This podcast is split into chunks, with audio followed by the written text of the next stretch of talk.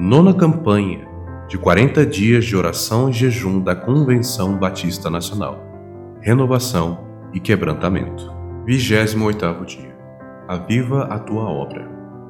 Senhor, tenho ouvido a tua fama e me sinto alarmado. Aviva a tua obra, ó Senhor, no decorrer dos anos, e no decurso dos anos, faze-a conhecida. Na tua ira, lembra-te da misericórdia. Abacuque 3, 2 Avivamento é e sempre foi uma necessidade do povo de Deus.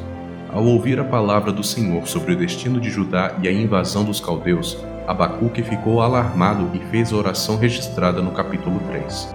Ao orar espantado quanto à visão, Abacuque não se pôs a lamentar, nem a clamar a Deus para retirar o castigo nem o sofrimento de seu povo. Não pediu a morte de seus inimigos, nem a prosperidade de Judá. Abacuque clamou por um avivamento na obra de Deus sobre a terra. Um avivamento não apenas para aqueles dias, mas um avivamento contínuo.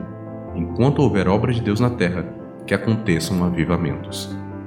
Vivemos dias de angústia na terra, tempos de angústia em nossa pátria. Diante desse cenário, qual deve ser o clamor da igreja? Para que Deus destrua os inimigos da igreja? Para que faça a igreja prosperar e se tornar rica? Para que faça a igreja ter domínio político e religioso sobre essa nação e como o melhor dessa terra? A resposta para essas questões é um sonoro não.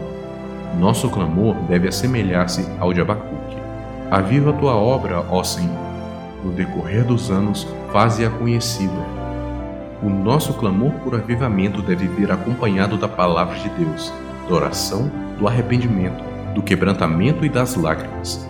O avivamento que buscamos não deve ser para esse tempo apenas, para livrar essa geração de suas angústias, mas deve ser permanente, ir além de nós.